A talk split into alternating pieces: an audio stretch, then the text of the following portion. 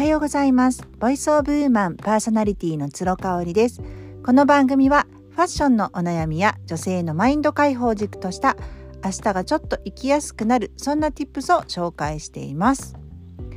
えっ、ー、とフランスに住む親友がね、あのー、いきなり LINE を送ってきて、まあ、ほぼ毎日 LINE をしているんですけど、まあ、仕事のことだったりとかあとはまあ今こういう YouTube 見てるよとかこの音楽すごい好きだから聴いてみてとかね彼女と私はねファッションのセンスとかその人生観みたいなものは実はね違う気がするんですけど音楽の好みとかがねバッチリ合うんだよね。で、えーと、ビースティーボーイズってご存知の方いるかしら？ちょっと激しめのロックテイストの音楽でね。えーと、イギリスだったかな。ビスティーボーイズとかお互いすごく好きで、えー、ライブハウスに行ったりとかねしていたしね。そうそう年末年始大晦日にねあのライブに行こうとかっていう約束をしてたこともありましたね。よくね一緒に下北沢のライブハウスに行ってたんですよ。そう。でもなんかうちはねあの年末年始は一切ね出かけちゃいけないのねお友達と初詣に行くっていうのとかも除夜の鐘を聞きに行くとかっていうのもダメなのよそうだからね12月31日と1月1日はもう絶対家にいなくちゃいけなくってお年頃の時はね本当にそれが嫌だったんですよね。であの親友の京子は、えー、六本木の今もあるのかな？ハードロックカフェでずっと大学の時に働いバイトをしてて私はモスバーガーで働いてたんですよね。でやっぱりあの12月31とかさ1月1日とかってすごい書き入れ時だからあのチップがもらえるんですよねあのアメリカのバーだからさ。だから彼女はなんか入ってたりとかしてね10時ぐらいまで働いたりとかしてましたよね本当によくね働いてたなと思います2人とも。で帰りにちょっと待ち合わせしてお茶して帰ったりとかっていうのもねしたりしてましたよね。でねあのなんだろうなんだろうと思って、えー、今日来た LINE の内容なんですけどえっ、ー、と私に似ている俳優がいて私大好きなんだよねってあ香りにすごい似ている俳優がいて私大好きなんだよねっていう内容だったんですよ。でへえなんて思ってたらあの間宮祥太朗くんっていますよね。あの子だったのねえ男？って思ってしかも間宮祥太朗君って20代ですよね。あの夏ドラマだったかな夏ドラマのあの「魔法のリノベ」っていうね、えー、はるちゃんと出てたドラマを私ずっと見てたんですけど最終回まで。でまあ間宮祥太朗君すごく綺麗な顔してるなーって思ってて今すごい人気ありますよね。であのちょっとねずれてるのよね京子がいつもその似てるっていう人ってなんかさその似てるって言われて嬉しいようななんかえそれ全然違うじゃんっていうようなねあのこととかあるじゃないですか。あの自分の顔って自分が一番よく分かってないから他の人に見られる顔が一番正解なんだと思うんですけど私なんか今までね結構芸能人に言われ似てるって言われたことがあるんですよね。ただねなんかほとんどなんかえ？本当？って思うことが多かった。その恐れ多くてねなんかもう、えー、全然違うじゃんって思うこととえそっち？っていうような。若い時に飲み会とか行くと大体こう誰から似てるみたいな話するじゃないですか。そういう時になんか言われる人って大体こうなんか年上のちょっと落ち目の B 級女優さんとかね 失礼なんだけど言われたりとかしててあなんか全然嬉しくないなみたいな。そうだから私自身はねあんまり誰かに似てるっていうのを他人に言ったことがないからあの言わないのね。でそれは何でかっていうと自分自身が言われて複雑な気持ちにいつもなるからなんですよ。え本当に？って思うのと、えー、ちょっと恐れ多くてそんなのちょっと大きな声で言わないでくださいみたいなね。どちらかであすその通りですみたいなのってないじゃない？なんかよくいる顔なのかなって落ち込んだりした時もありましたけどね。なんかそんな LINE が来てですね久しぶりに。でまああのなんかもう自分に納得してていやもう絶対男顔の人は老けないしいいよ羨ましいよみたいななんかよくわかんない慰めなんだかっていうのをねもらったりして。あの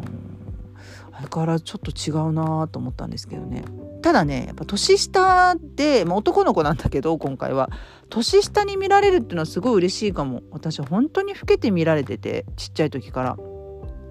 幼稚園の時には小学生って言われてたし小学校の時もですねあの実はすごい背が高い方だったんですね。今も160センチでめちゃめちゃ平均だと思うんですけど小学校の本当に23年生の時に健康有料児っていうので区から、えー、表彰とかされてました。もう今はそういうのないらしいんですけどね。あのー、そのぐらいねとってもこう発育がいいみたいな感じで言われてたしあのまあ、7月生まれなんでね早生まれの子とかと比べるとあの背が高かったりとかしたのでまあ同学年の子の中でも大人びていた方だと思います。で小学校高学年の時はもう中学生って聞かれたりしてたし顔がねおそらく老け顔なんじゃないかなという風な気がしますよね。やっとね今47歳になって年相応に見られるしまあお世辞だと思うんですけど年を言うと「えー」って40代前半だと思ってましたって言われたりとかね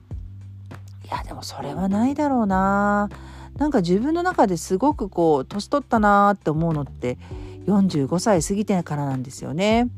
うんなんかもうやっぱり若くはないなっていうのをいろんなところに感じるようになってます。で、まあ、ちなみに45過ぎるとですねあの老眼が進むというふうに言われておりましてこれ私の主人にも姉にも言われてたんですよ。先にね生きている先輩としてただねもともと私ドキンガンでずっと眼鏡をかけている人生ででレーシックを11年前にしていたりとかするのでそこまでね老眼がひどいなっっていう感覚はないのよね。ただやっぱ子供にこれって何て書いてあるのって教科書とか見せられた時にちょっと一瞬読めないからこう結構近づいてみるみたいなうんことはありますけどね。うんあとはねやっぱりねお酒が次の日にすごく残るようになっちゃったしそれがねとっても支障をきたすので前だったらもう寝てればね二日酔いなんか寝てりゃ治るみたいなノリだったんですけど今はなんかそれがちょっとできなくなる時も多いしね。うん家族の用事とかさなんか家族の都合に振り回されたりとかするので一日中寝てるっていうことができないからなんか身構えちゃうよね。だからお酒はね弱くなったというかそうそうなんかあの先週も飲みに行ってねやっぱカクテル類とかあるじゃないですか。リタソーダとかウォッカトニックとか飲んだんですけどやっぱりねちょっと苦手になってきたかも。それだったらこう本当に高いワインとか